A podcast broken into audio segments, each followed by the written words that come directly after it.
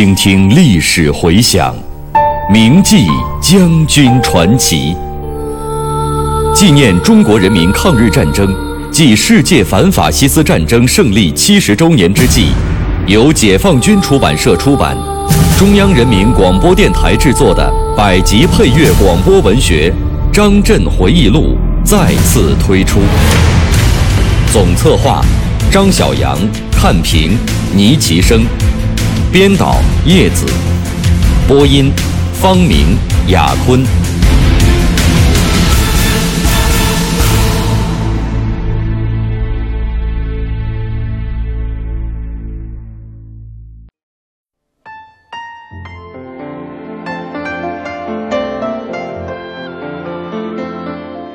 台湾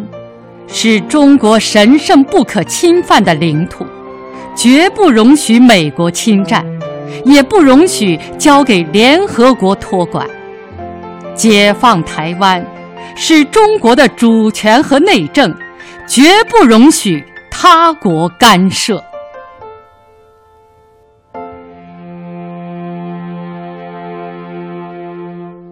我从朝鲜回国以后，立即参与筹划对东南沿海敌占岛屿作战行动方案的制定。首先遇到的就是先打浙东的上下大臣，还是先打福建的金门、马祖？因为这都是台湾的外围屏障。华东军区对这两个方向的作战都曾经做过方案。早在一九五二年四月来作战部报道的时候，我结合去东南沿海调研的情况，给毛主席、聂代总长和粟副总长写过一个报告。就这两个方向的作战问题提出了总体意见。我感到还是由北向南，先打上下大臣之地为好，并提出以联合作战方式拒歼之，而后则以一个加强团控制。这样，浙东沿海兵力可以节约，华东海军可以南伸到温州湾、洞头岛之线，则沪蓉交通基本打通。裘德在这个战役中取得陆海空协同作战经验，同时也与海军部队以实战锻炼机会，由华东军区组成前指统一指挥，取得指挥经验，作为今后强攻金门的基础。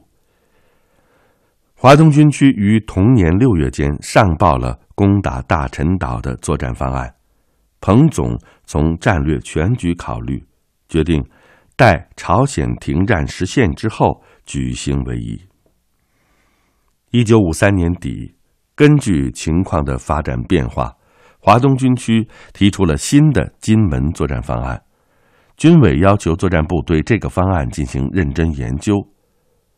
我通过对东南沿海敌占岛屿情况的通盘分析和认真考虑。仍认为先攻上下大陈岛，而后再去金门比较有利。一九五三年十二月五日，我给彭总、聂总写信报告了这一想法，并陈述了主要理由。在这封信中，我还具体分析了先打上下大陈岛的有利条件和不利条件，并在信中建议。在一九五四年秋或一九五五年春，先攻占上下大臣，而后再攻金门。攻金门的准备工作可同时进行，攻击时间可延至一九五五年秋后。这一建议上送之后，我因在朝鲜的脑震荡引起的头痛症住院治疗。在医院里，我继续深入思考打金门的问题。鉴于敌人在金门已经修筑了比较坚固的地下工事，一般炮火很难摧毁，因此想一天或一个晚上解决战斗可能性不大。如果时间拖延较久，就必须将台湾可能的增援计算在内。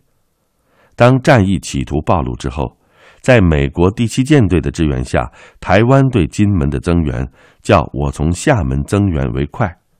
再有，后勤保障上也存在着不少问题，所需作战物资约十六万吨，运输困难。从兵力使用上看，华东海军尚不能全部参战，至少还需要南下三个军，而经费预算将近四万亿元，为数甚巨。所以，我认为不如先用此款修通江西至福建的铁路，使今后攻取金门和台湾时的运输有可靠保障，而这样也有利于国家的经济建设。十二月十六日，我再次给彭总和聂总写了信，补充说明我的想法。金门等于是下围棋的一个死子，攻击主动权在我手里，只要我准备充分，任何时候都可以发起攻击。在条件尚未充分具备的时候，以不过激发起战斗为好。我还建议。如军委决心攻占金门，就必须创造一些必要的条件，比如使华东海军能够全部参战，要有二线机场配备，还需南调三个军，使海陆空军的物资运输有足够的保证等等。如果上述条件都具备的话，攻占金门也是完全可能的。这封信，彭总、聂总收看后，又转呈毛主席。毛主席于十二月十九日批示：“此意见可注意。”总参即按毛主席批示精神，重新做了部署。首先解决浙东沿海岛屿，特别是首先解决上下大臣这样的认识统一之后，一九五四年三月到七月，先是利用台州湾、三门湾外猫头鹰渔汛到来之际。打击国民党军队飞机、军舰及股匪的出扰，保护我渔民生产，并陆续解放一些岛屿。在此期间，军委命令华东军区部队进行猫头羊护渔战，并乘胜攻占了东基列岛，夺得大陈岛及其以北海域的制空权和制海权，使一江山岛等进入我军炮火射程之内。这样。就为我陆海空三军继续南伸作战，解放一江山和大陈诸岛创造了条件。根据这一有利态势，华东军区建议先轰炸大陈岛，集中力量攻占一江山岛，进而再全部解放上下大臣。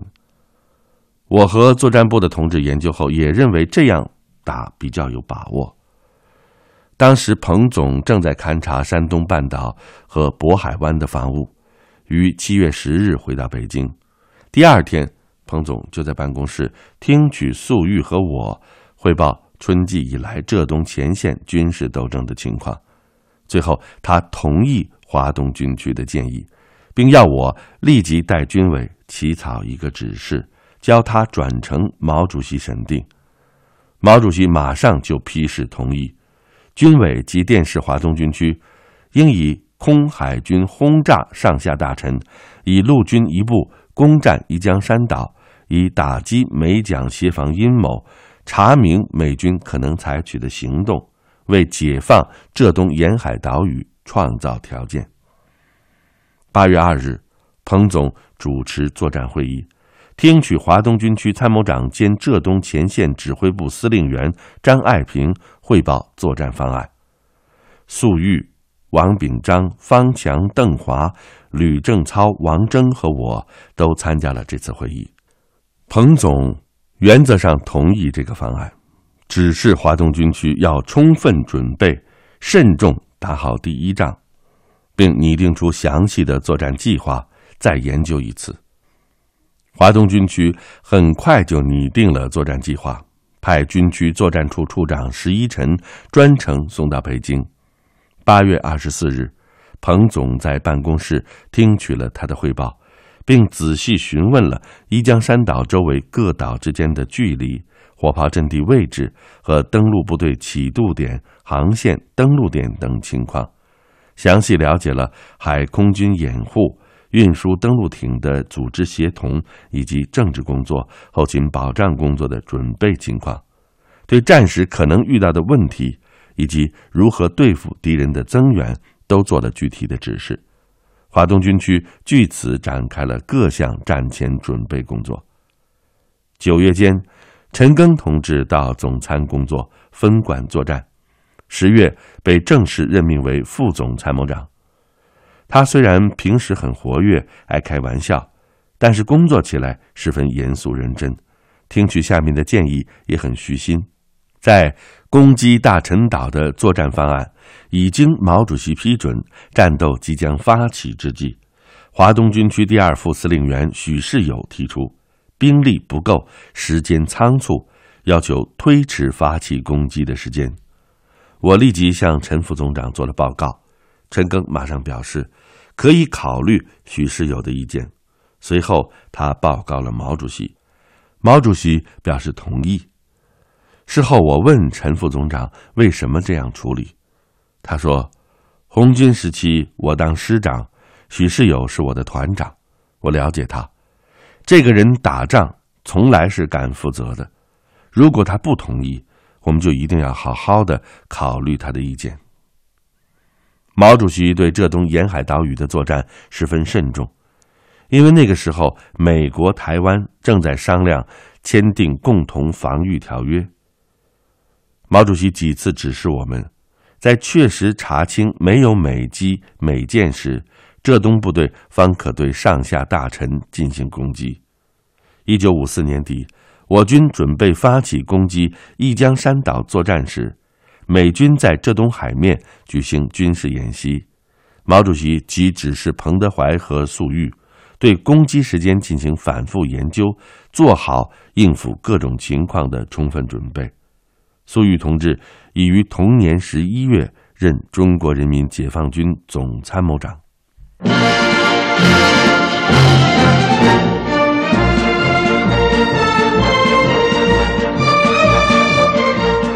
奉命进京，在军委作战部的岁月里，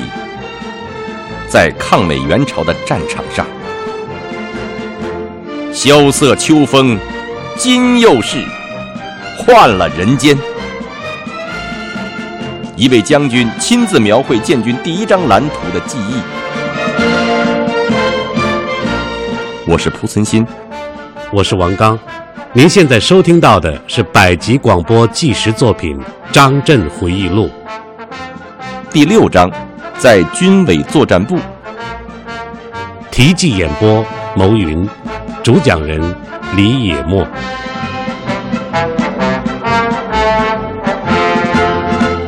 十二月十二日，我给粟总长和陈赓副总长写了报告。对渡海登陆作战所需船只的建造问题提出了三个方案，建议速下决心，努力解决渡海登陆作战之必须，否则解放沿海岛屿的作战计划急需推迟，而推迟作战计划是不利的。特别在美蒋条约签订之后，明年不打两三个小岛显为示弱，更易助长敌人凶焰。解放一江山岛的作战于一九五五年一月十八日八时发起，在浙东前线指挥部司令员兼政委张爱萍的指挥下，华东军区以第六十师为主，投入四个步兵营、九个炮兵营、一百三十七艘舰艇、船只和二十二个海空军航空兵大队又一个中队，各类飞机一百八十四架。进行了三军联合登陆作战。由于参战部队贯彻了杀鸡要用牛刀的指导思想，仅以三个小时即攻占该岛，歼敌千余人。盘踞在北脊山、南脊山、劈山、大陈、余山各岛的国民党军，裹挟岛上居民撤逃。二月二十五日，浙东沿海岛屿全部解放。此时，我已离开工作岗位，坐在南京军事学院的课堂上学习了。在积极进行解放东南沿海岛屿的同时，不断加强台湾海峡的护航斗争。二十世纪五十年代初期，国民党蒋介石当局为了干扰新中国的经济建设，经常派遣海军部队在台湾海峡进行海盗活动。拦截、攻击大陆商船，袭扰、劫持来华外轮，涉及到的国家达十多个。鉴于这一情况，我外交部和外轮公司一再要求军队加强护航，确保来华商船的安全，以维护新中国在国际上的良好形象。所以，这不仅是台湾海峡军事斗争面临的一个重要问题，也是国家政治外交斗争和经济发展战略利益的需要。一九五四年七月十三日。朱德、邓小平、彭德怀等首长召集海空军领导开会，研究对来华外轮的护航问题。我和作战部的有关同志参加了这次会议。会议决定由《人民日报》发表社论，揭露台湾当局的海盗行径。《人民日报》行动很快，三天后即发表了题为。不能容忍美蒋匪帮的侵略罪行和海盗罪行的社论，列举了自一九五零年以来，国民党海军在美国海军的支持下拦截、劫持过往商船的大量罪行，并进行了严厉的谴责。七月十三号的会议还责成总参拟定关于护航和保卫领海领空主权的文件，由军委审定后下发。彭总把这件事情也交给我来办，作战部便代军委草拟了关于保卫领海主权及护航注意事项的指示稿。该文件呈报毛主席后，他于七月二十三日亲笔修改定稿，指示经毛主席修改，涉外政策界限就更加明确了。就在毛主席批准下发关于护航指示的当天。又发生了这样一件事：作战部收到中南军区的报告，我空军的两架拉十一战斗机，在为来华的苏联和平号游轮护航的时候，误将由新加坡飞往香港的英国 C 五四运输机击落坠海，多名机上人员丧生。这是一个重大的失误，在外交上引起了不小的麻烦。英国驻华代办就此向我国外交部递交了照会。毛主席对处理这一事件非常重视，他在给彭德怀、黄克诚的批示中写道：“明知是英国运输机而加以攻击，给了国家以重大损失，这是犯罪行为，有关人员已加以处理。”并需令有关领导机关加以深刻检讨，吸取教训。他还亲笔修改了外交部副部长张汉夫答复英方的照会，并指示二十七日在《人民日报》上公开发表。我外交部除向英国致歉外，还赔偿了三十六万七千英镑的损失费，对有关负责人中南军区也进行了严肃处理。鉴于台湾海峡斗争的长期性，七月十三日的会议还决定尽快修通广东湛江至广西理塘间的铁路，以便国际航运线改道，在华南港口卸货，逐步改变我海运过多依靠华东沿海港口的状况。这一建议具有战略意义，是粟裕同志最早提出来的。大政方针。明确以后，担任保卫东南沿海和护航任务的陆海空部队、公安部队，认真贯彻中央军委关于保卫领海领空及护航注意事项的指示，在民兵的配合下，给国民党军的袭扰活动以重创。仅在一九五四年，就击落、击伤敌机一百多架，击沉其太平号驱逐舰及八艘其他舰艇。击伤十六艘驱逐舰和九艘其他舰艇，另外还缴获艇船二十一艘，基本上保障了商船在新中国沿海海域的安全航行，很好的完成了中央军委赋予的任务。一九五四年七月二十二日，彭德怀主持军委专门会议，传达党中央和毛主席的指示。二十四日。毛主席提议召集华东军区及福建、浙江军区和上海警备区的有关负责同志来京开会，研究东南沿海军事行动问题。正是在七月二十二日的会议上，彭总把拟制解放台湾军事斗争计划的任务交给了我。受领任务以后，我立即与尚荣等同志研究，因为有新中国建立前后在华东军区工作时的基础，也有了抗美援朝战争的新鲜经验，对于整个敌情和地理情况都比较了解，加上中央和军委的意图十分明确。所以，作战部很快就完成了关于对台湾蒋匪军积极斗争的军事计划与实施步骤的草稿。拟制这个战略计划是新中国成立后的第一次，可以说，这是中国共产党和中国人民决心实现祖国统一历史任务的具体体现。彭总根据会议讨论的情况，亲笔对这一文件做了修改。并给毛主席写了报告，毛主席于八月八日批示：“彭德怀、黄克诚同志，此件经中央各同志看过，认为可行，望照办。”之后，我按照彭总的指示，代军委草拟了颁发军事计划的通知。八月十一日，中共中央发出通知，中央政治局于八月九日已讨论通过对台军事斗争计划。